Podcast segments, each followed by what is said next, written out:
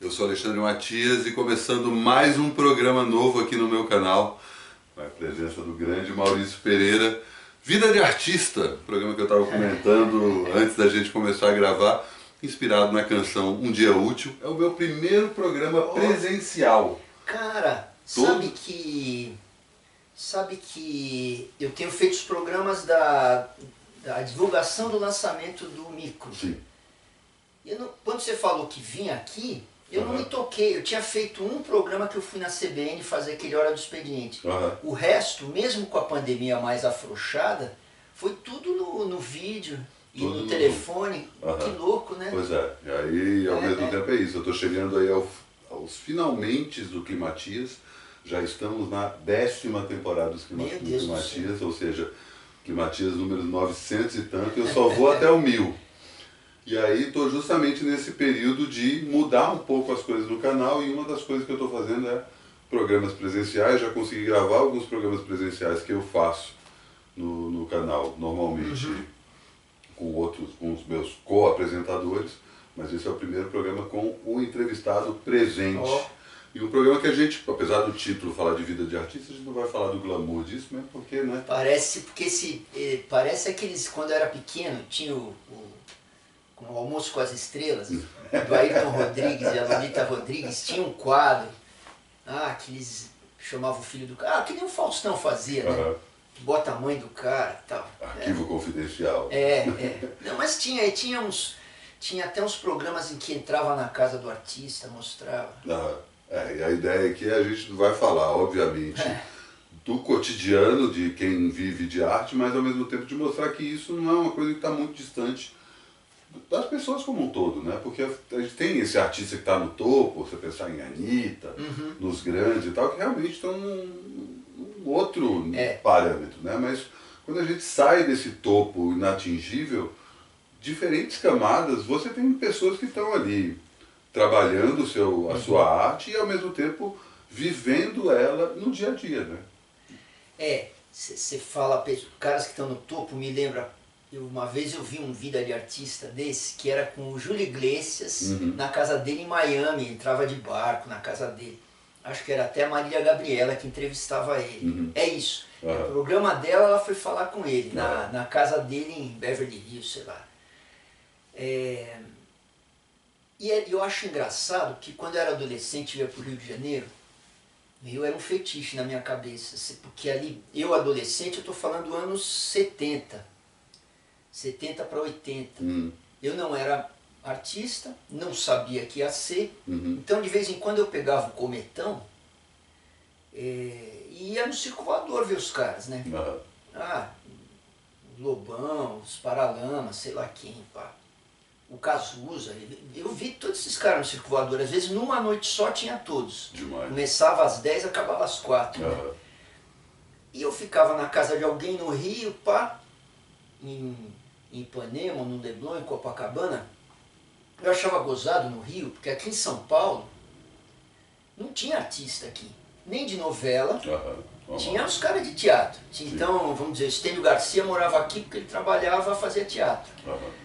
Mas o pessoal que trabalhava em novela da Globo, ou os artistas de gravadora grande, eles estavam no Rio, né? As gravadoras eram no Rio. Uhum. Então, era muito raro, quando eu era adolescente, ver um artista no supermercado aqui. Uhum. E eu lembro de ir pro Rio, ficar na casa de uma prima da minha mãe em Copacabana, e de repente tá lá o Lulu Santos, sei lá quem, no- saindo do, do supermercado com sacola na mão. Falei, puto, o Rio é muito louco, né? Aham.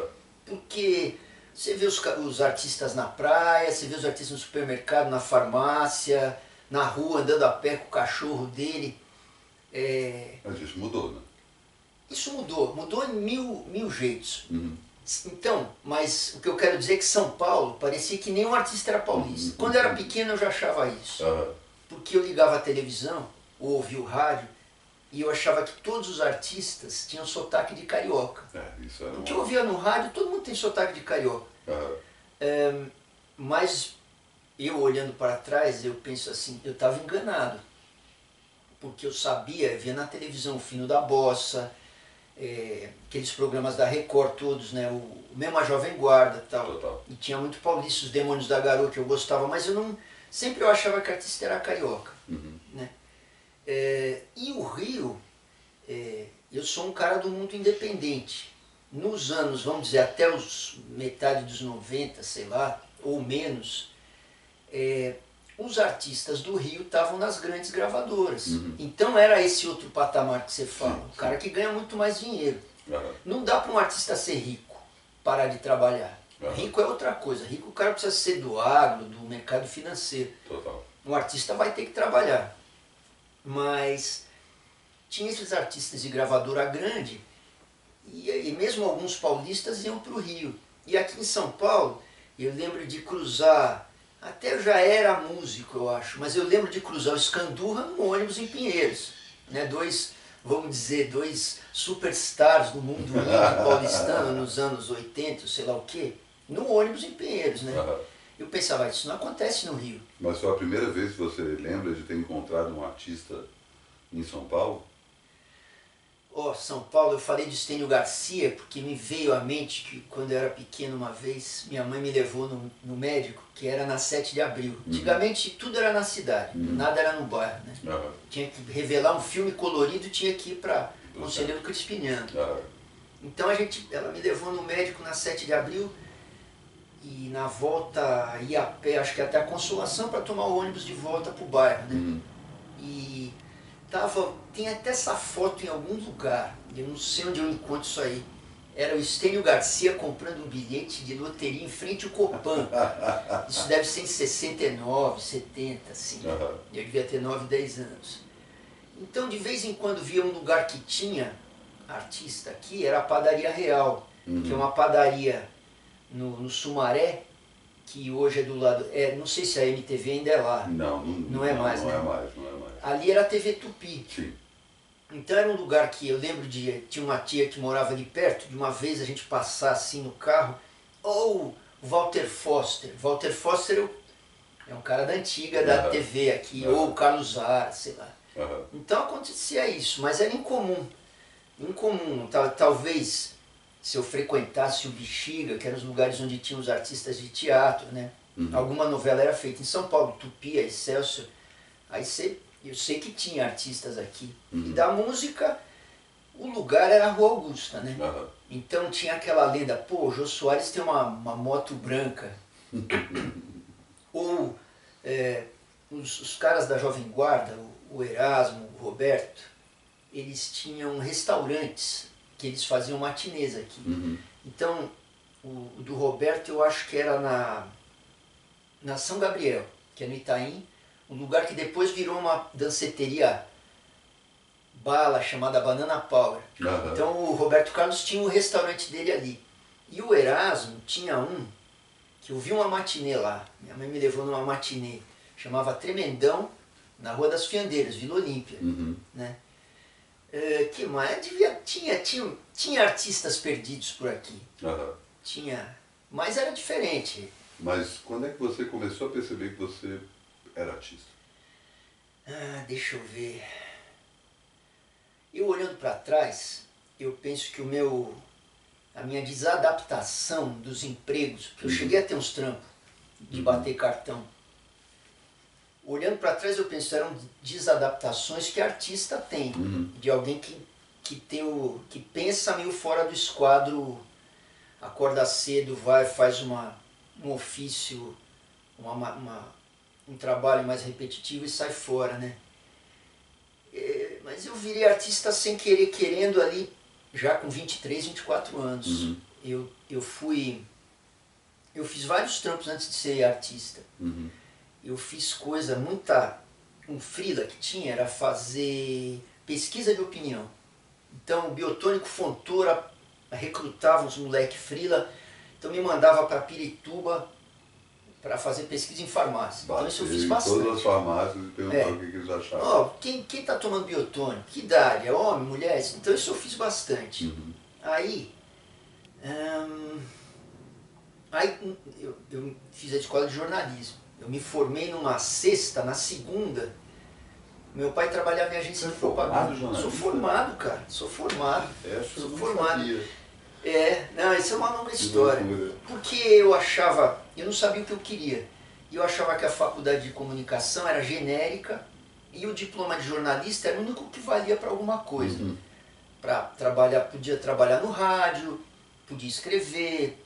Eu não, assim, eu acho que até gosto mais da, desse ofício hoje do que eu gostava na época. Lá eu estava perdido, né? Mas eu, quando acabou, acabei a escola numa sexta, numa segunda eu estava trabalhando numa rádio. Uhum. Eu escrevia, eu escrevia o texto de uma FM. A FM estava começando ali, né? Anos 80. Uhum. E FM era o que eles chamavam de vitrolão. Uhum. Então é só toca música. Como E a, assim? é, Não tinha, não tinha apresentador? não tinha apresentador. Ah, Tinha apresentador, algumas tinham antes das músicas. Ó, se nós vamos ouvir o. Nós vamos ouvir o anos 80, né? Nós vamos ouvir o Roupa Nova, vamos ouvir a Xuxa, vamos ouvir não sei mais quem. Aí tocava quatro, aí o cara falava, ouvi uma Xuxa, ouvi uma. Agora nós vamos ouvir pá. E os comerciais no meio. E cada meia hora ou uma hora tinha notícia, né? Uhum. Então, eu escrevi essas notícias. Lia Só no que- jornal. Hã? Lia no jornal. No jornal. Só que era uma rádio que vendia programação. Porque no Brasil tinha essa coisa, muito político. Tinha a concessão de rádio e não estava nem aí para fazer rádio. Então eles compravam programação pronta Pronto. aqui do Sudeste. Aham. Então eu trabalhava num lugar aqui em São Paulo, Qual era a rádio? eram milhares de rádios no interior. O lugar chamava LC. Ele Ah, tá. vendia programação de rádio. É um lugar que fez, fazia outdoor, fazia pesquisa. Então, Uhum. fazendo pesquisa de opinião, eles também faziam, tabulavam músicas mais pedidas. Uhum. Os caras eram caras de mídia, de publicidade, né? E eu, eu caí lá. Então, como antigamente não tinha internet, não tinha, tinha nada, né? Tinha telefone e nem TV a cabo não tinha Uhum. é, eles tabulavam mais ou menos as músicas mais pedidas, era, um- era uma programação bem popular, e eles mandavam os discos para as rádios. Então ia para Maceió, ia para Cascavel, o Brasil inteiro, ia para o correio, né? Uhum. os discos. A programação ia por escrito, ó, tal hora você toca isso, isso, isso, e a locução ia gravada daqui em fitas, de rolo. E eu escrevia então o texto de jornal do mês seguinte, porque, claro, eu tinha que escrever o texto para o locutor falar para entrar no mês seguinte. Eles mandavam a programação a cada mês. Então aí já não era. Já Ok. foi o primeiro emprego de jornalista. Então o tipo de notícia que eu dava era. eram coisas genéricas. Ó, caiu um meteorito na Austrália. Você sabia que a cobra não sei o que Uhum. fica com 3 metros de altura. E eu escrevia para as federações de esporte, como era uma FM para público jovem, e eu pegava os- os- as datas, os calendários. Então, ó, hoje tem eh, corrida de motocross em Londrina. Pô, legal, não importa que ia para o Nordeste ou para o Sul. E uma vez eu convenci o meu, o meu chefe, era perto da Avenida Paulista, numa quebrada do Bexiga. E eu ia almoçar na Avenida Paulista e um dia voltando pro para o escritório da rádio, eu vi um cara vendendo num, num pano assim na Paulista, uma coleção completa da revista Pop. aham. Aí eu falei pro cara, meu, o cara tá vendendo a revista Pop por uma merreca, tem 200 números da Pop. Nossa. Posso comprar? Pode, tal dinheiro, vai lá e compra. Então, eu, eu fiquei com quilos de revista pop, e aí eu dava notícias de curiosidade, ó, o Phil Collins não sei o que, ah, o The Who não sei o que lá, só que não tocava The Who nem Phil Collins? Aham, aham, mas eu botava isso lá. aham. Tocava o pop mais King Carnes, Uhum, uhum. tocava Betty Barbara Streisand, Davis Eyes. Betty Davis Eyes. Barbara Streisand estava tocando. Ah, Era uma bem pop, popão comercial, né? Alphaville. Journey. tocar. Journey tocava. Journey tocava. E aí, eh, de vez em quando, ali tinha AM e FM. Uhum. Eu escrevia da FM e a AM quem escrevia é o Agnaldo Roca, que veio a Aham. ser meu cunhado muito tempo depois. Que. E que foi, quando eu virei músico, ele veio ser o produtor do terceiro Mulher Negra. Aham. Que eu conhecia ele, porque ele se formou em propaganda, eu me formei em, em jornalismo. E a gente estava ali jogado naquela fábrica de programação, né? Uhum. É, E ele gostava muito de música. Então a gente teve uma liga. Rapidinho a gente ficou amigo, né? Uhum. E ele, ele vinha da ZL, frequentador de baile da Toco. Eu aprendi muito sobre a Toco e música black com ele. Demais. E ele aprendeu sobre George Maltner comigo. Essa é a troca que a gente fazia, né? É, Mas aí você já compunha, você já tocava? Já é? compunha, cara. Aham. Eu tinha, eu escrevia coisas. Uhum. Eu escrevi, cheguei a fazer um livrinho de mimeógrafo. Uhum. Eu preciso, eu preciso perder a vergonha de, desse livro, mas ele existe. Ah, você sabe onde ele está, inclusive. sei onde ele está. Sobre tortura eu posso. Não eu posso- de tortura. O fato é que pequenas coisas que estão nesse livro e que eu escrevia solto, eu a gente vai, a gente que escreve, você não, o que você joga fora, você joga fora. Você não joga fora, 30 anos depois, então tem uma Total. música no Outono no Sudeste que chama Cartas para Ti. Aham. Ela é uma música da antiga. Tá, Eu não me lembro se ela estava nesse livrinho, mas é uma coisa Mas nessa escrita da época. antiga. É. Aham, aham. Então eu escrevia. Uhum. É, aí eu fiquei lá, fiquei lá um ano nesse lugar, eu fui, eu fui redator da TV Bandeirantes e fui revisor do Estadão. Uhum. Isso até uns 23 anos. E eu fazia fila de texto, para folheto, para, sei lá, fazia frila.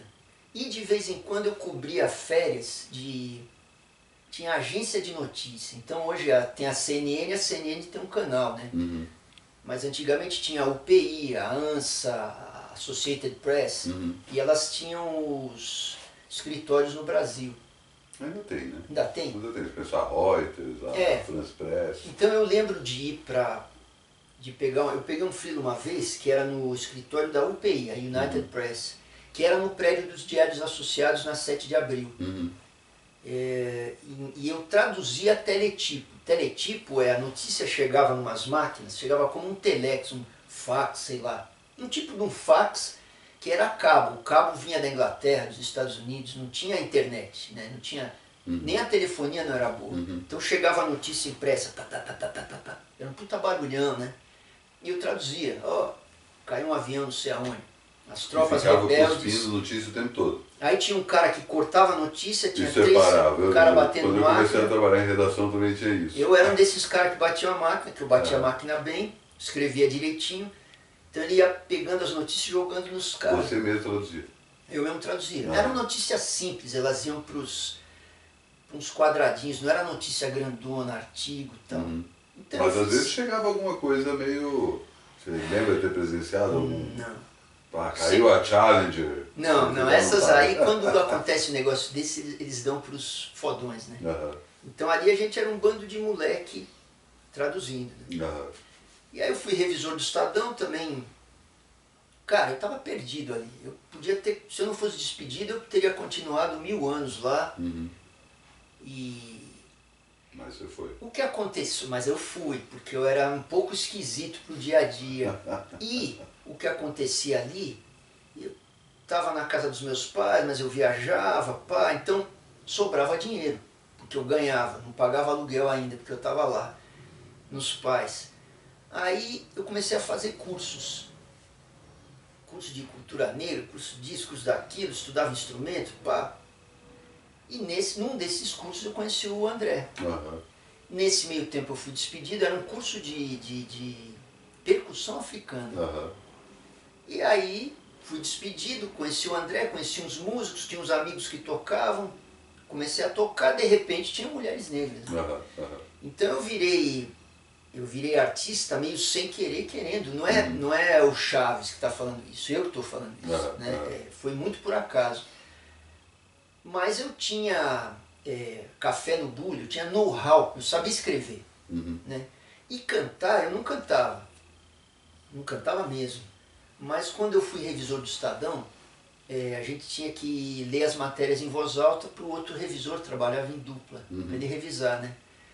E vira e mexe eu, eu perdi a voz. Eu ia para o sindicato, achava até bom. Eu ia para o sindicato, pegava uma dispensa de três dias e matava três dias de trabalho. Aham.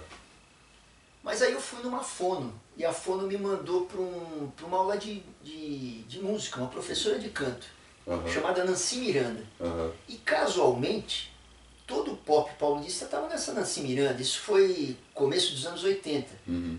Então, eu, eu lá atrás, era uma aula em grupo, eu lá atrás, cantando do, mi, sol, do, mi, sol, porque eu precisava ler matéria, né?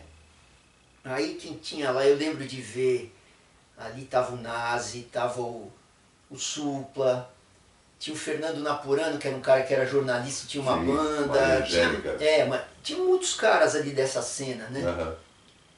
E mas, conheci os caras, aula de grupo e tal. Aí nesse meio tempo, fui despedido do jornal, era do Estadão, eu fui chegando. E eu lembro que.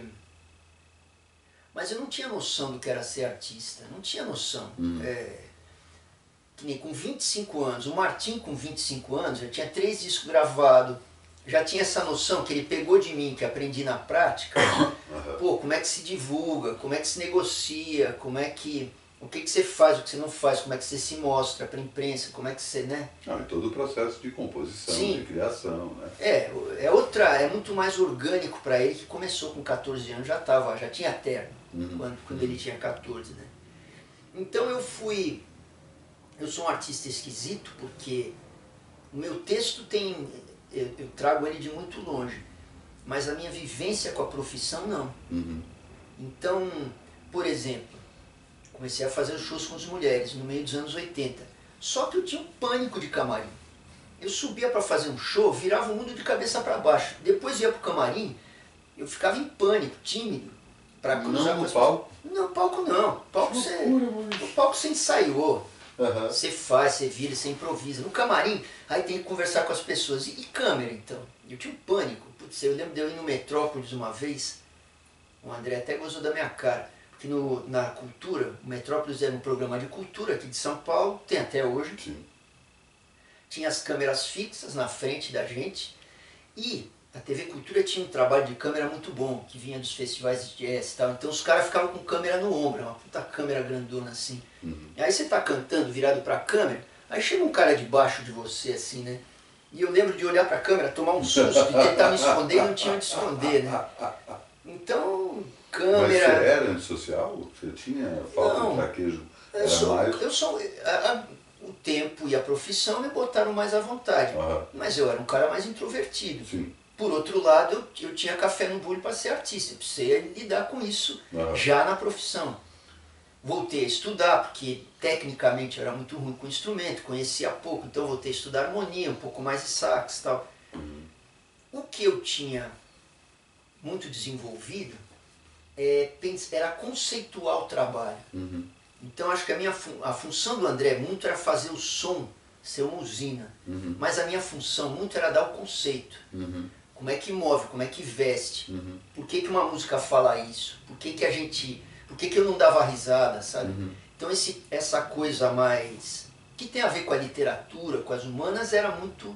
Né? Uma Mais coisa que eu tinha você. mais, Uhum. mais rodada. Agora, o trato com a profissão, eu casei já no fim dos mulheres, saí de casa. Demorei para sair de casa. Eu era, eu era um errado. Se eu não fosse músico, eu não sei, tava aqueles. ia ter 50 anos e ia estar morando na casa da minha mãe, sem profissão, sabe? Então, é, a experiência com mulheres foi muito importante por causa de produção. Então, Mulheres não era um show qualquer, era um show que tinha cenário, figurino, postura, pá. Então, a gente, essa coisa de dirigir um show e produzir ele, a gente tinha. Mulheres era eu, o André e o Aguinaldo. Aham. Então, tinha o backstage, pensar dinheiro, guardar um dinheiro para produzir um disco. A gente fez dois discos pela Warner, conheceu o Peninha Schmidt, que foi um cara super importante na minha cabeça, que era um cara que filosofava junto, não só estética, mas também caminho de carreira, né? Sim. É. Até hoje. né? Até hoje, eu acho, eu acho- um cara precioso, é um cara que você tem que conversar, você vai Com conversar, certeza, né? certamente. certeza. Quando eu saí do Mulheres, que foi em 91, eu achava que eu ia. Mulheres estava na Warner, ah, vou lá na Warner, ó, tenho 12 músicas aqui, vou fazer um disco. Pensava, né? Vou vender igual a Xuxa, porque, pô, canção, cara limpa, e não era nada disso, cara. O mercado estava começando a mudar, acho que era o começo do fim das gravadoras. Uhum.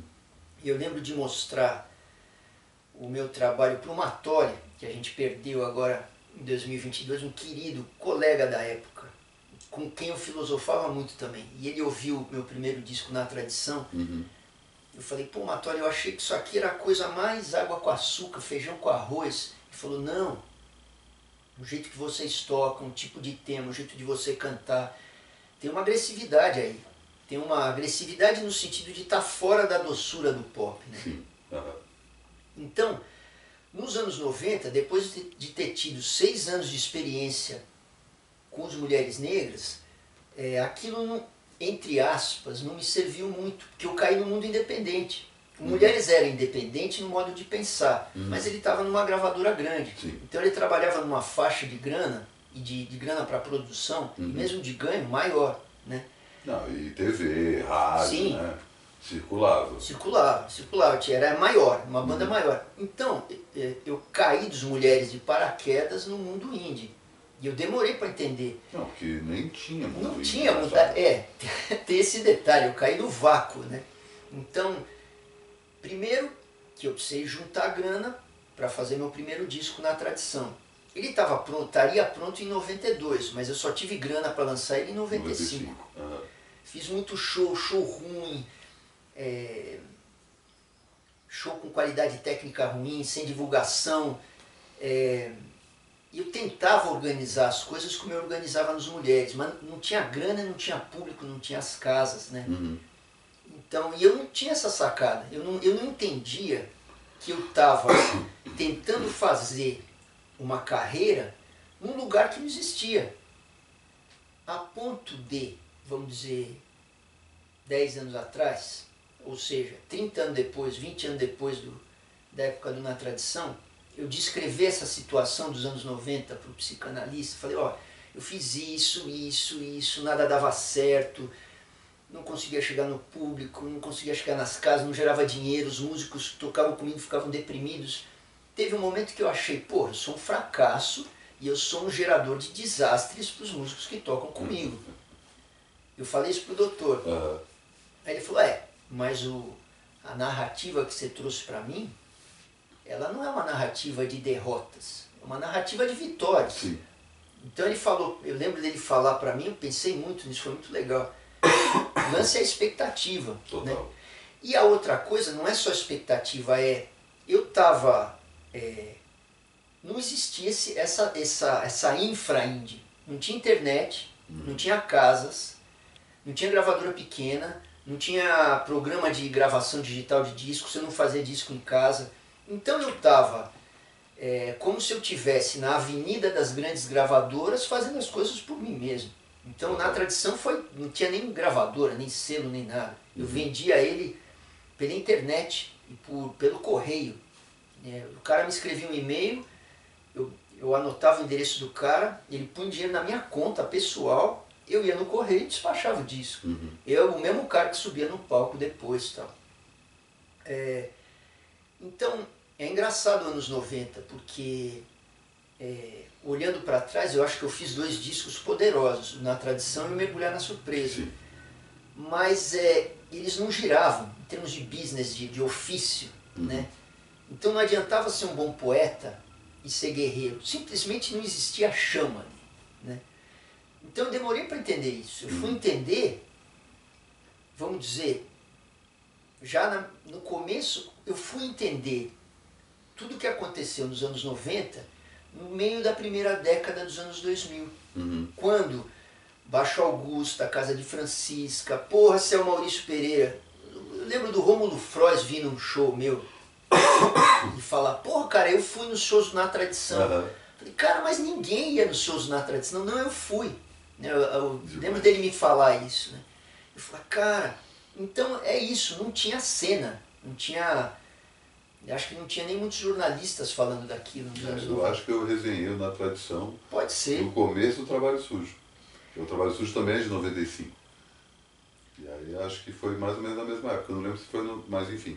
Eu queria que você voltasse um pouco no ah. tempo, porque você comenta que você, antes de começar a trabalhar como artista, você tinha uma certa é, não, não, se sentia à vontade nos lugares em que você trabalhava. Uhum. Foi ir pro, pro, pro mundo da música que você já se sentiu mais à vontade? Senti à vontade, porque você começa a conversar, não é que você conversa com os malucos, você começa a pôr sua criatividade para fora e você tem resposta uhum. para isso. Uhum. Imagina que o primeiro cara que eu conheci foi o André. Então eu e o André a gente pirou na mandioca, a gente gerou muita arte, né? Uhum. E vai conhecendo artistas, músicos. Eu lembro que eu, eu via os shows do Escova com, a, com o Sossega Leão e tal. Belo dia eu estava conversando com o Escova, estava na mesma cena que ele, Uhum. né? Então você vai conhecendo caras interessantes. E mesmo com mulheres, como era uma banda que tinha uma certa visibilidade, conhecia, pô, ia no programa do Jô, ia pro Rio, as- os artistas vinham ver, os artistas da Globo, pá, um músico mais. O Lulu Santos gostava da gente. Então, é, eu fui. É engraçado, né? Eu, eu vi o. Uma vez eu vi um Instagram, no, no Instagram, o Martim tocando violão na casa do Caetano Veloso com os filhos dele e a Maria Bethânia, né? Aham. Eu olhava aquilo, cara, eu falei, cara, se acontecesse comigo, eu tinha um desmaio. Como que eu vou na casa do Caetano Veloso? Que meda, meda, meda, total. Aham. Eu, eu caí de paraquedas. Eu, Aham. eu sou muito bicho do mato. Hoje eu tô, tô acostumado, tô amaciado. Mas eu ainda, eu ainda sou meio defendido, assim, de. Eu ainda eu acho que eu levo uma. Não por acaso eu preciso ir buscar, às vezes, o meu sustento fora da música Uhum. porque eu não, não completamente eu tenho essa tripe de, de artista de frequentar a noite, frequentar a festa, o mundo, o mundo, mundo, mundo mundano, Uhum. vamos dizer. Eu sou, eu sou meio caipira para isso. Né? É, teve um tempo que eu me recriminava disso. Hoje eu acho que é uma característica. Eu acho que até o meu trabalho e a minha exposição tem a ver com eu ser um cara mais reservado. né? Uhum. Então a gente, você veio conversar comigo, a gente conversa. Uhum. Mas de modo geral, eu sumo, vou pro interior, fico na minha, fico no bairro. Uhum. Enfim, é isso. Mas eu acho que não tem a ver com o fato de, por exemplo, você não ter que ir para o escritório todo dia, chegar ali e ter que conviver com pessoas que você não quer conviver.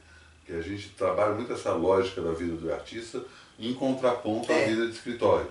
né? E hoje a gente está vivendo uma situação, claro que por conta da precariedade do trabalho, Uhum. né? especificamente a gente não tem mais trabalho, leis trabalhistas como Uhum. tinha nessa época, que você pode trabalhar em casa, você pode ter É. e flexibilizar seu tempo, encontrar quem você quiser. Talvez o, o- o teu. O teu. Não estou dizendo que. É, ah, você gostou da, de estar na música por conta disso. Mas isso como trabalho certamente te bateu melhor, não? Não, é diferente. É você ter o seu próprio ritmo. Exato. Eu batia cartão, cara. Uhum. Chegava às 8 e meia, pá, cartão. Seis, hora do almoço, pá, cartão. Volta, cá. Seis e meia da tarde, pá. É muito chato. E eu acho que deve ter gente que gosta. Uhum. Deve ter trabalhos legais, não sei. Também dá uma segurança. Você tem Uhum. décimo terceiro, Claro. você tem um mês de férias, né? Ou tinha, agora o trabalho está precário, né? Pois é. Então sim, tirava de mim ser artista, ser freelancer, tirava de mim o sufoco de estar preso num lugar, Uhum. né? Só que tem esse outro lado da insegurança. Tem que ver, tem que ver que a minha cabeça é de um cara de classe média comum, né? Tem uns caras que são os malucos, que nunca vão trabalhar no escritório. Tentei, porque era o rumo normal de um classe média como eu Sim. né? Então, na, eh, na minha, no meu espírito, tem muito essa contradição entre segurança e insegurança. Uhum. Que pra, eu acho que para para muito cara mais maluco que eu, mais espíritos mais soltos, não tem. Uhum. Né? Uhum. Então, isso eu já parei muito para pensar. Eu acho que o que me o que me põe às vezes tenso com o ganho da profissão é o fato de eu ser burguês Uhum. né? Se eu fosse mais ripongo, mais bicho grilo, mais menos, se eu tivesse sido criado menos na, na cartilha da classe média, era mais Uhum. simples isso. aí. Uhum. Por outro lado, o fato de eu ser um cara de classe média, que tinha uma noção careta do trabalho, é, e é, ter passado os anos 90 pelejando e casado e tendo filhos nascendo, eu acho que não só isso, mas também isso me fez querer da minha profissão que ela me remunerasse. Porque tem hora que parece, cara, que artista é arte pela arte. É. Quando eu ando pela, pelo Brasil, pelas casas pequenas, eu falo, pô, como é que essa pessoa que botou 20 pagantes aqui, com uma banda de seis caras atrás dele, o que, que esse cara come no fim do mês? Né? Uhum. Como é que ele vive? Como é que ele mora? Uhum. É a prof... Então eu, sempre pensei muito na profissão. E por eu não vir, eu não ser artista de primeira, sempre pensava muito na profissão. Uhum. Tanto que a primeira coisa que eu fiz, falei, vou virar músico, eu fui na ordem dos músicos e tirei a carteira. Porque eu tinha a ilusão que aquilo era um tipo de um sindicato, de uma Uhum. OAB. Né? Não é nada disso. Uhum. Né? É a coisa mais corrupta que tem. Uhum. Mas eu queria ter carteira de trabalho. Dá pra Eu queria- dizer que era é. um músico de fato. É, então, para mim, como não é um sonho infantil eu ser artista, é uma profissão. Uhum. E profissões têm que dar dinheiro, segurança e parâmetros. Né? Uhum. É, eu fui vendo que não tinha, mas acho, e acho até que isso, querer tirar dinheiro da música, tem a ver com a maneira como eu negocio a minha liberdade total. Uhum. É, eu acho que mesmo sendo músico, mesmo sendo artista, e me dá toda a liberdade que eu preciso na cabeça, mas na carreira tem hora que você não está livre. Tem hora que você tem que negociar, você tem que fazer um programa que você não quer, você tem que participar de um projeto que você não está bem dentro dele. Aham. É, você tem que conceder. Né? Eu não sei como é que os, os músicos ou os artistas lidam com isso. Uhum. Né? Tem hora que você, sei lá, você tem que sair da tua especialidade e fazer outras coisas. Aham. Né? Eu acabei fazendo isso também fora da música. Eu fiz montes de coisas. Uhum. É, por exemplo, até o meu, meu know-how de jornalista eu peguei. Então, teve um momento, no fim dos anos 90, que 90 foi pá, ruim mesmo. Eu estava fazendo reportagens para a TV Futura, para os programas educativos, então eu viajava pelo país. Aí que tá, como eu sou artista, quando eu, quando me, eu trabalhava num programa de educação de trânsito para crianças. Eles me põem uma roupa maluca, eu era cabeludo, um óculos doido e tal. Então eu lembro que uma vez, isso eu era músico também, então eu lembro uma vez eu fiz um show no Supremo. O Supremo era uma casa pequena em São Uhum. Paulo. Não sei que show estava fazendo ali. Acabou o show, talvez eu mergulhar. Duas horas da manhã, eu lembro que pá, dei um pulo em casa, fiz a mala, eh, passou a van, dali a pouco eu estava em Cumbica, 8 horas da manhã, as 3 da tarde eu estava em Imperatriz, fazendo uma reportagem, mas porque 5 e meia você pega outro avião Imperatriz e vai para São Luís, porque lá tem uma outra reportagem, eu sei que, pô, uma vez eu entrevistei, eh, a, a pauta era entrevistar eh, caras que têm carroça com jegue, porque eles estavam educando os jegues para andarem no trânsito, Uhum. segurança de trânsito. Eu vejo um negócio desse, para mim isso é matéria-prima. Uhum. Ali eu não estava com essa noção, ali eu estava salvando o meu orçamento. É, hoje eu olho para trás e falo, não, aprendi muito fazendo coisas fora da música. Mas no momento que eu estava fazendo isso, parecia que eu estava ficando mais, cada vez mais distante na música. Aham. Porque tinha vez que eu estava num avião indo para Brasília fazer uma matéria sobre travessia de pedestres cegos. Uhum. E às vezes eu pensava assim, cara, acho que nunca mais vou pisar num palco e gravar um disco. Nossa.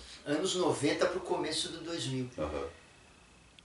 Isso, isso fabrica o drama, o drama no- não no sentido rocambolesco, mas fabrica o, a pegada da minha, do meu trabalho. Uhum. De ser um cara que, se eu não tenho grana, eu não faço disco. Se eu não tenho o que dizer, eu não faço disco. Nem todo artista é assim. Uhum. Tem cara que cria, cria, cria. Eu jogo muita coisa fora. Então eu tenho um pouco essa coisa. Se não for estritamente necessário, eu não, eu não faço um disco, não, não crio um novo projeto. Uhum. Porque eu acho que isso custa dinheiro e a vida inteira eu me banquei. Total. Antes eu fazia isso porque eu. Porque eu tinha, eu tinha um, um bode, preconceito mesmo contra a lei de incentivo. Uhum. Eu achava que o mercado tinha que resolver. Uhum. Hoje eu acho que não, tem que ter a lei de incentivo. Só que ela não tem que vir para os classe média como eu, branco, macho, hétero. Uhum. É, tem que ir para a periferia, para quem é trans, para quem é índio, para quem é quilombola. Então eu continuo fora da lei de incentivo. Aham. Sempre eu vou conhecer os malucos, que eu vou fazer um escambo com o cara e eu vou ganhar horas de estúdio. Uhum. É uma coisa que um cara do, do grotão do Brasil não vai ter. Total. Cara, eu não sei se eu estou te respondendo, Não, é não, tá misturado. E, e- e tudo bem, é por aí mesmo. Eu queria pegar de um gancho que você começou a falar, que é o meio da década retrasada, meio dos anos zero, quando você Aham. entende que os erros dos anos 90, na verdade, foram os degraus que te levaram ali. Qual- teve um, uma revelação, falou, putz, é isso, foi o Romulo vindo falar que tinha Foi o assistido. Rômulo vindo falar que tinha visto, foi a Casa de Francisca me chamar em 2008 para fazer o show do Mergulhar na Surpresa, que era o disco de 98, Uhum. que em tese tinha sido um baita fracasso. É, foi o, o Kiko Dinucci me chamar para gravar o disco dele na boca dos outros. Foi a Lulina me chamar para uma participação num show dela com o Rômulo, com a Karina Burr. Uhum. Ali, primeiro que eu me senti valorizado, né? E me senti. Falei, então as, as pessoas estavam prestando atenção, tinha gente me. Eu era relevante, né? Porque eu estava imaginando que. Você não sabe, você não, não tinha feedback. Uhum. Até alguma imprensa, quando saiu o disco, tinha alguma imprensa. Tinha críticas boas, ou. É Não é boa no sentido de elogiar, mas no sentido de dizer, olha, isso aqui é re- relevante. Aham. Mas você lança, dali três meses acabou, você está no vácuo. Né? Uhum. Uhum. E, e eu acho que as, as, as duas coisas que aconteceram ali no meio dos anos zero, né? Uhum. É, uma foi isso, eu ser desco- redescoberto aos poucos. A outra foi eu sacar que começava a ter uma cena. Casas, antes de eu tocar na Francisca, que eu acho que foi o start de muita coisa, eu comecei a ver, pô, o que é Estúdio SP? O que é essa casa de Francisca aí? Se não me chamassem, eu ia lá assistir. Né? E, por começar a circular entre essa molecada, um dia eu entrei, era a época do download grátis, né? Então todos esses artistas, você entrava no site e baixava eles. Eu tinha casar, essas coisas eu usava, eu baixava. Aí eu fiz três CDs de áudio para mim, de MP3, devia ter assim umas 10 horas de música, só dessa molecada. Metá Metá, Rodrigo, Campos, eh, tinha algumas bandas desse circuito de, de do Fora do Eixo, Vanguard, Macaco Bong, que eu achei interessantes também, Los Porongas de, do Acre, eh, Karina Burr, Comadre Fulozinha, putz, tinha um monte, um monte de artista. O Rômulo Frost estava lançando aquele disco duplo dele. Enfim, tinha muita coisa. A Lulina. O fato é que eu ouvi, ouvi, ouvi. E me deu tesão de ouvir música de novo. Porque eu estava meio brochado de escutar também. Aham. E falei, mas esses moleques são muito bons. Né? Eles são pops e são experimentais. Né? Uhum. É, e estavam em São Paulo, porque até os anos 90 tudo acontecia no Rio, porque tudo estava na gravadora grande. Sim. Então São Paulo passou a ser um centro. Aham. Né? É, Isso fez diferença. E eu acho que São Paulo foi virando um centro. Sim. Então o que que fez? Aí eu fui.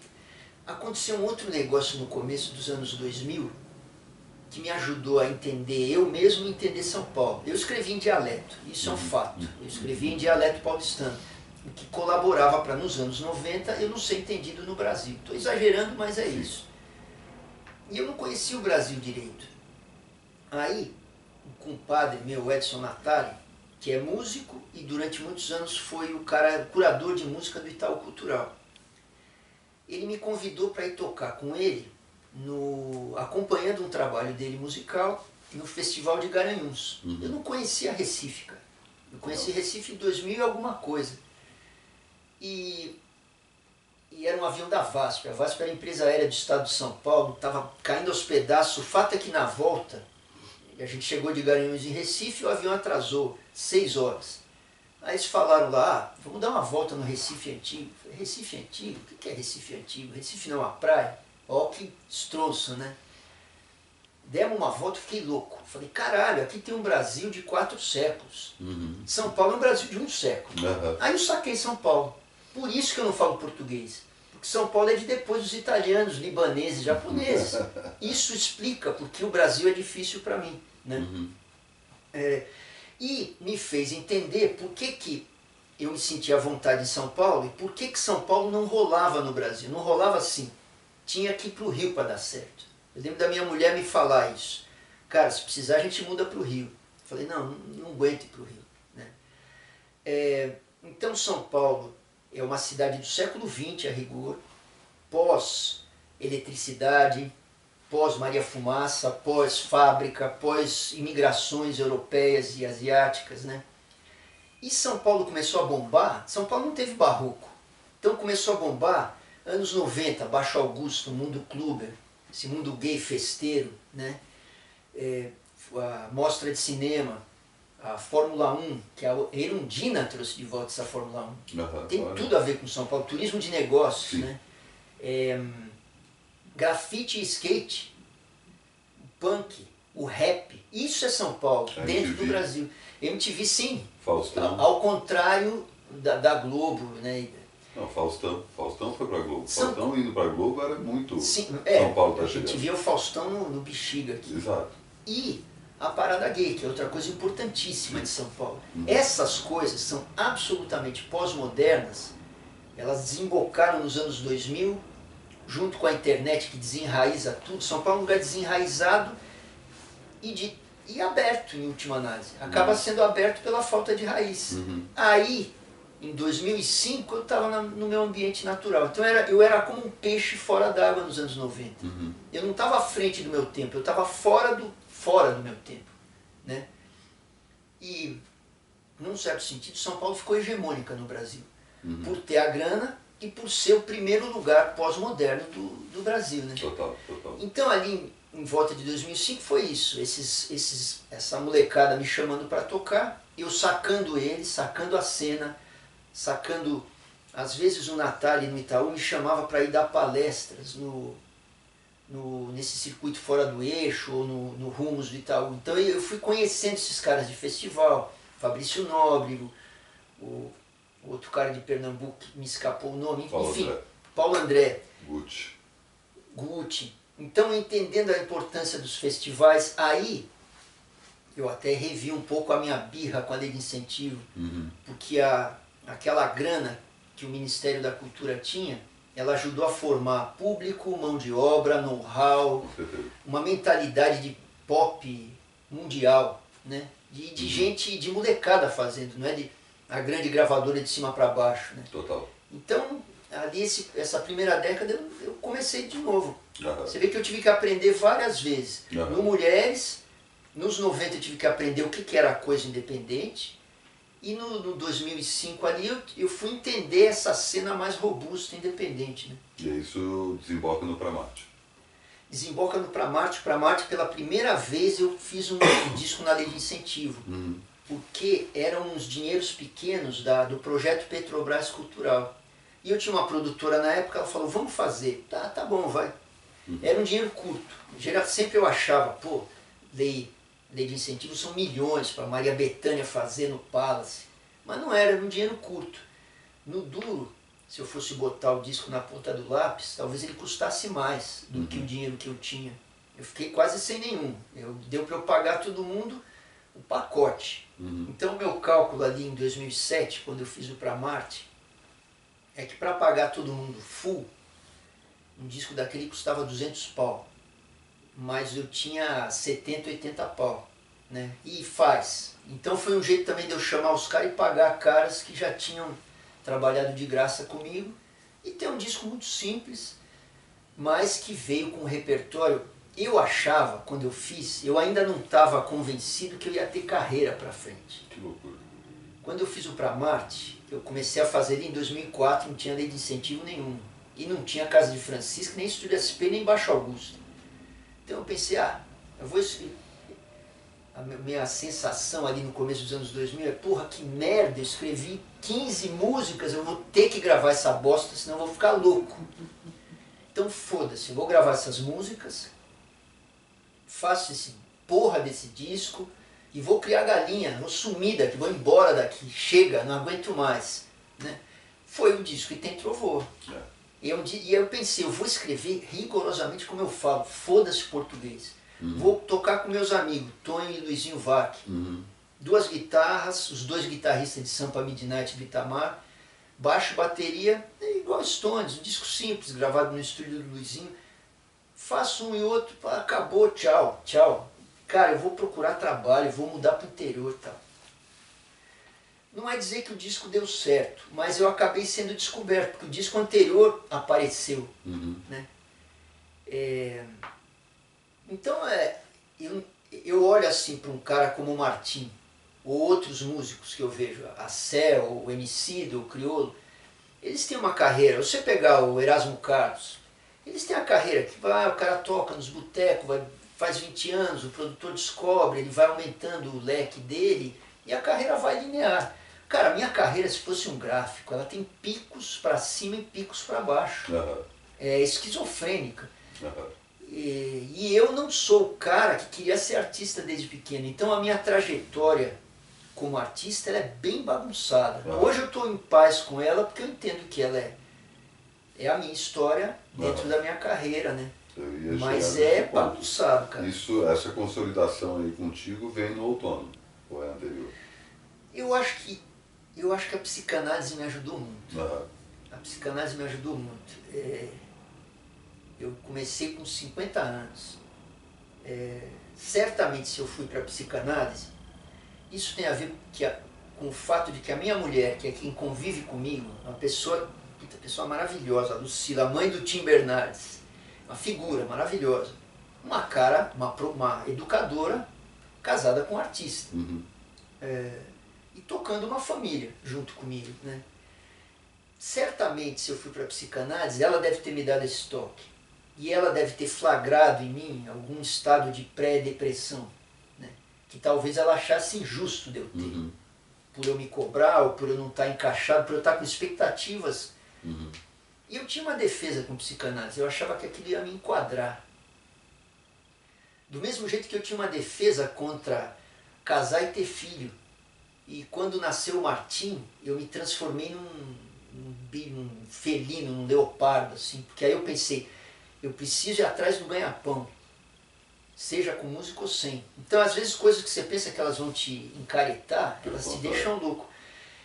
E, e eu acho que as perguntas que, o, que a psicanálise, me, as questões que a psicanálise me colocou, Uhum. né, sobre olhar com mais generosidade para o meu caminho, entender que muitas vezes um troço que parece que você está culpando o acaso, ou a sua formação, ou a cena da época, às vezes são escolhas inconscientes que a gente fez. Uhum. Uhum. Então eu fui entender melhor os meus medos, as minhas.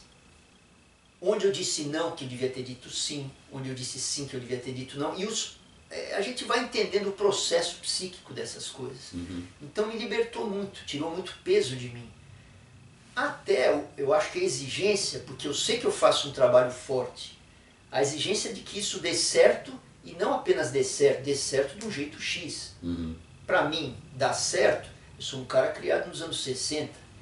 Dar certo é o Elvis. E nunca seria o Elvis. Não tem, não tem, é, é até uma coisa científica, de linguística. Uhum. A quantidade de, de bits e bytes que tem numa canção minha, não dá para comercializar ela na, no varejão. Não dá. Então eu me cobrar render igual um astro do pop, com o tipo de, de texto que eu tenho, Uhum. isso é, isso é inclemente, isso é impiedoso. Né? Total, total. Então foi muito. é, a psicanálise me, me, me tirou esse peso, co- essa- algumas cobranças e alguns preconceitos que eu tinha. E uma vez não tendo isso para eu carregar, essa, essa craca para eu carregar, ela me libertou um pouco para eu escrever como eu bem entendia. Porque sempre eu achava que, que eu tinha que simplificar o meu texto Uhum. para eu poder ter mais acesso ao público. Só que isso não ia acontecer, não dependia só do, do texto. Né? Uhum. Então, é, o primeiro pós-psicanálise, pós o choque de, da, na minha psique, foi o Pra Onde Que Eu Tava Indo, Ah, que é um o disco meu... acaba refletindo. Impressionante, né? Como, como a psique da gente fala, né?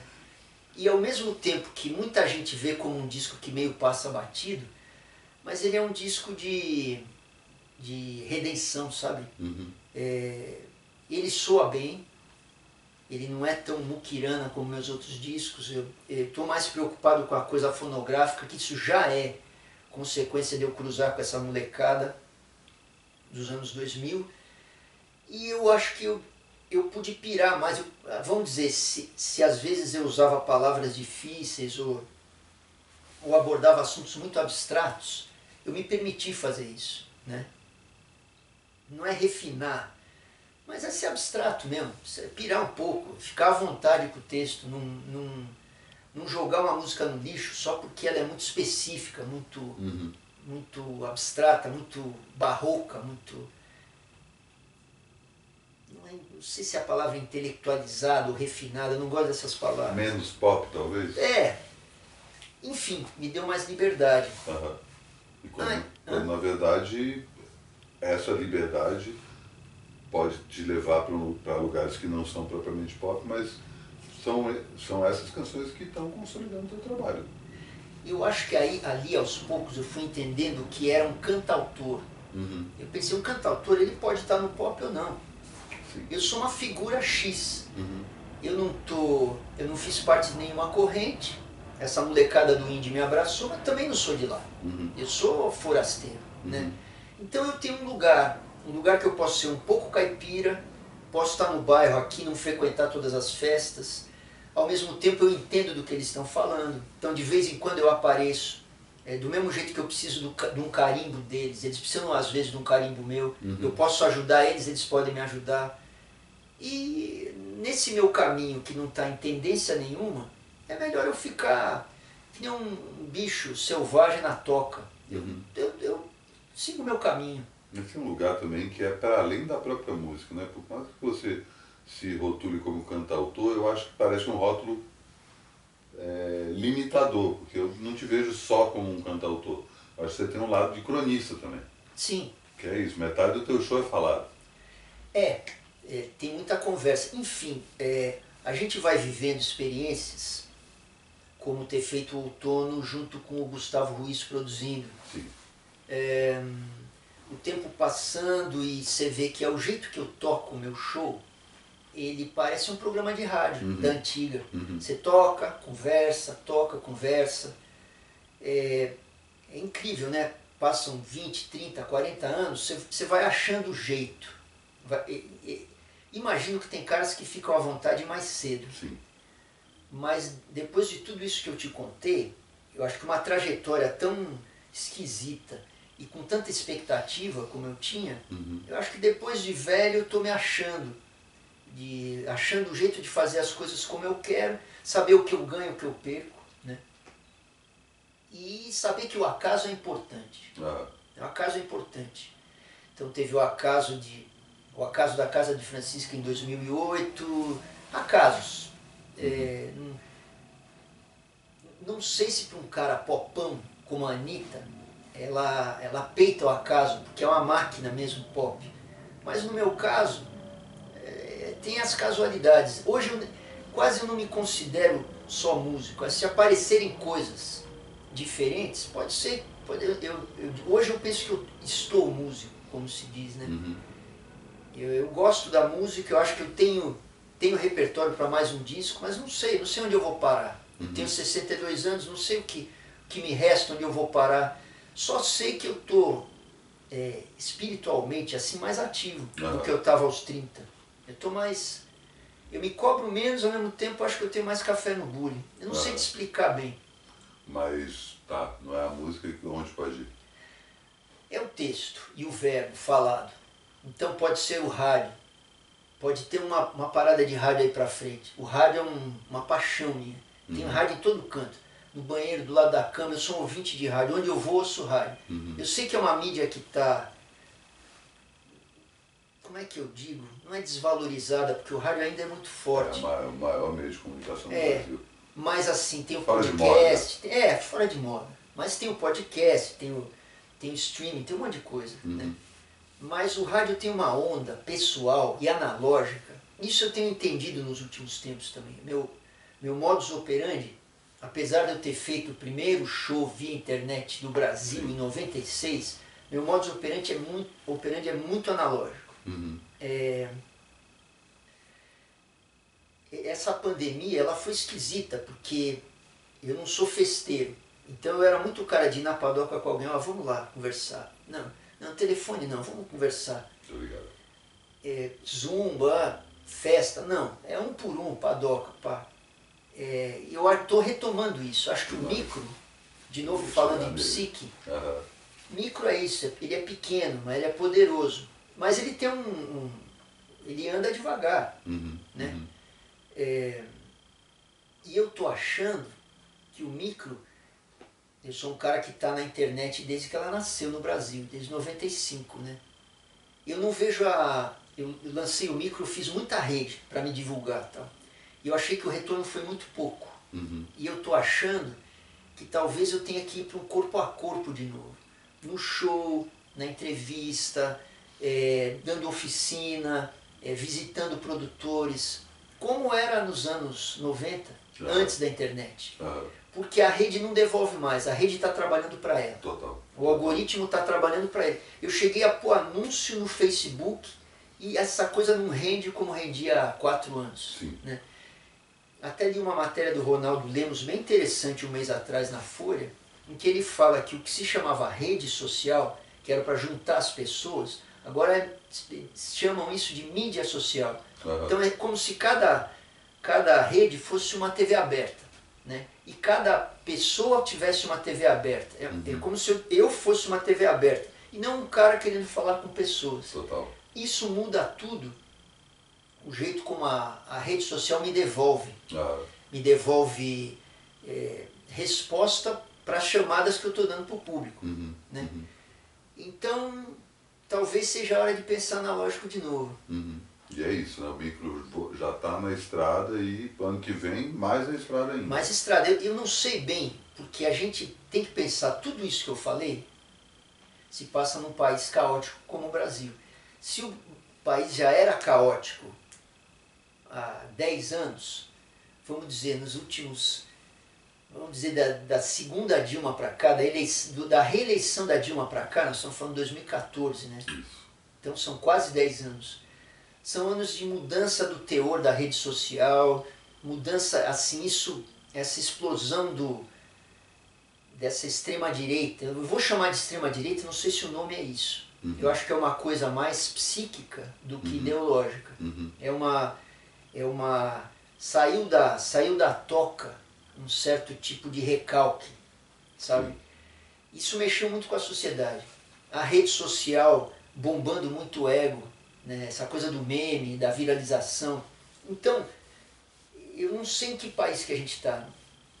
A gente está conversando para o teu, pro teu ouvinte aqui, a gente está em agosto de 2022. Isso. Eu não sei quem é o presidente em janeiro de 2023. Uhum. Se for Lula ou Bolsonaro, muda muito o país. Tudo. Muda Né? tudo. É, e mesmo se a gente olhar como é com o Biden, que ganhou do Trump lá, mesmo mudando o presidente, tem um certo tipo de, de pressão, pressão da, do egoísmo, eu não sei o nome disso, eu não tenho as Uhum. palavras para definir, mas é uma pressão do, da, da falta de compaixão e do egoísmo, do, do, do imediatismo, Uhum. ela continua lá Total. mesmo com o Biden. Né? Então é um mundo é um mundo que é difícil até você projetar uma carreira de artista independente. Com certeza. O país pode estar com grana ou não. O país pode estar com políticas públicas que dão uma folga para as pessoas, seja de grana, seja de psique, de se- sentimentos, que pode botar elas mais abertas ou não para ver um artista independente Total. e pode mexer no tipo de artista mainstream que elas querem ver. Elas podem querer um cara que domine as massas ou podem querer alguém que quebre regra. Não sei. Né? Então, se já era difícil prever uma carreira independente no Brasil, agora está mais. Nós estamos muito desorganizados como Aham. sociedade. Né? Então, Mas acho que tem um ponto aí que eu acho que você está coberto de razão, que é a coisa de tentar não ficar só em cima das redes e ir pro corpo a corpo. Né? tem uma amiga minha que você conhece, a Mônica Herculano, que era do Ia Diário. A gente troca muita figura. Sobre mídia, sobre carreira, sobre artista, sobre a comunicação, que é um troço que eu gosto muito. Não por acaso eu fiz jornalismo, sou um comunicólogo. Né? E eu acho que a música, muito, ela é comunicação, tanto quanto arte. né? Total. E ela me deu essa dica uns meses atrás. Ela falou, ó, o povo está voltando para newsletter, de e-mail. E ela até me passou um link lá que eu não vi. Mas faz sentido, talvez a gente tenha que voltar a escrever um e-mail cada 15 dias. Ó, cara, e aí? Não, deixa eu contar o que eu estou fazendo, pá. E fora Sei. é livro, né? Hã? E fora é livro.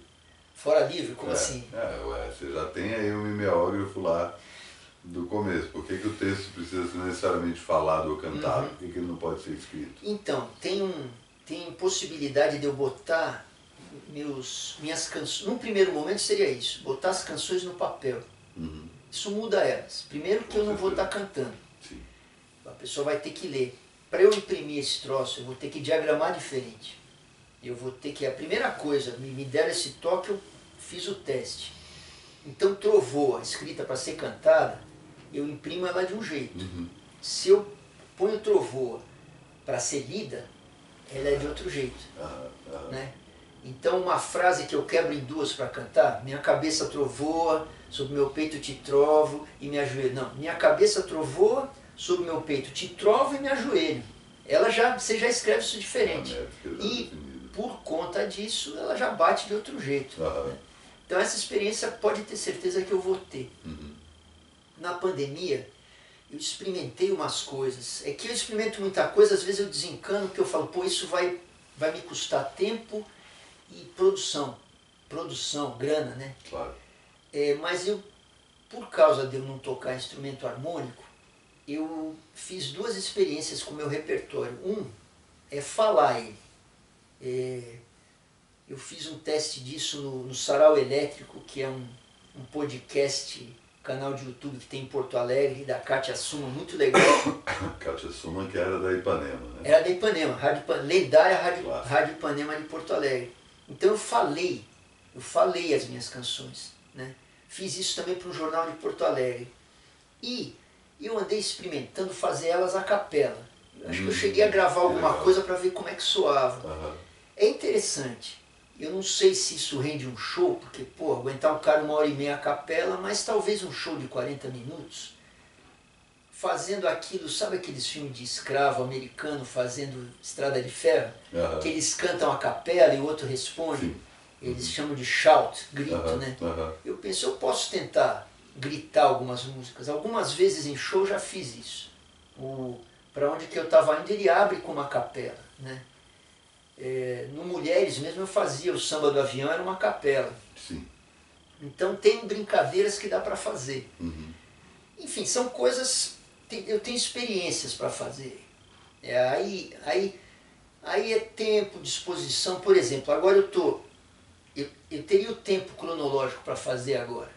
Mas quando a gente está lançando um disco, não é só o tempo cronológico. Uhum. Então eu tô com o micro. Vamos dizer que eu faça dois, três, quatro, cinco shows por mês. Sobra, sobram horas no dia para eu fazer essas experiências. Mas eu acredito que o foco que você bota num disco é, é como se cada célula do meu corpo tivesse empenhado em empurrar esse micro para frente. Total. É, o tempo que eu não faço desviar, nada, né? é, o tempo Vai que eu estou sem fazer nada, ele está fazendo, fazendo energia para botar no micro. Total. Eu acredito muito em foco. Aham, aham. Eu acredito em foco. Eu acho que quando você está quando você está dormindo, quando você está olhando para o céu, você está trabalhando para a coisa que você está focado. No Uhum. caso agora é o micro. Uhum. Então tem umas três ou quatro coisas aí além do micro que eu posso fazer, mas eu vou fazer elas de um modo residual. Uhum. É, tudo que é ideia que eu tiver para empurrar o micro para frente, E cantar aí? ele melhor. E aí, E depois que o micro vier, aí é outra hora de outra coisa, com foco nessa outra coisa. Aí você completa o ciclo, aí abre. É como se fosse um tiroteio. Ah. Aí todas as, as possibilidades se abrem de novo. Muitas vezes você pensa, ah, quando acabar o, o ciclo desse disco, ah, eu vou fazer tal coisa. Só que quando você chega lá, depois de dois anos, aquela tal coisa que você queria fazer, não faz mais sentido. E a gente tem que desapegar. Eu já tive projetos que faziam muito sentido em 98, quando eu tive tempo e grana para fazer em 2003, já não, não rolava, não adiantava mais. Assim, um que eu penso, que eu não sei se eu vou, mas eu queria registrar o Pereirinho Pereirão que eu fiz com Ah, o Martim. sim. Mas eu não sei se esse bonde da história já foi, porque o Martim é muito grande agora. Uhum. E porque a minha voz não responde mais igual a 10 anos atrás. Aham. E, e ali era um trabalho muito difícil de fazer vocal, né? Existem registros razoáveis do Pereirinho Pereirão. Uhum. Então, aquilo eu deixo num canto da minha mente, mas não sei, nem pro Martim, né? É, é, num, num certo momento seria, agora, agora não sei, né? Uhum. Mas eu acho que é um registro, registro importante. Uhum. Então tem coisas, isso que eu acho a, a parte triste de ser independente e não ter grana para fazer tudo o que você pensa. É que às vezes passam coisas que você sabe que não vão voltar e você não registrou. Eu ainda sou meio desencanado de registrar também. Isso também não ajuda, né? Mas, então às vezes eu penso, pô, tem um trabalho ou outro que merecia ter tido um registro. Mas eu desapego. Eu acho assim, no fim das contas, é como se o último fosse o importante. Aham, porque eu estou aham. contando todos os outros agora. Total. Então, Maravilha. Cara, acho que deu Pô. um senhor papo aqui, queria agradecer Nossa. imensamente. Falamos então sobre vida de artista aqui nesse primeiro programa, queria agradecer imensamente, mais um ótimo convite. papo. E assim encerro mais um programa aqui.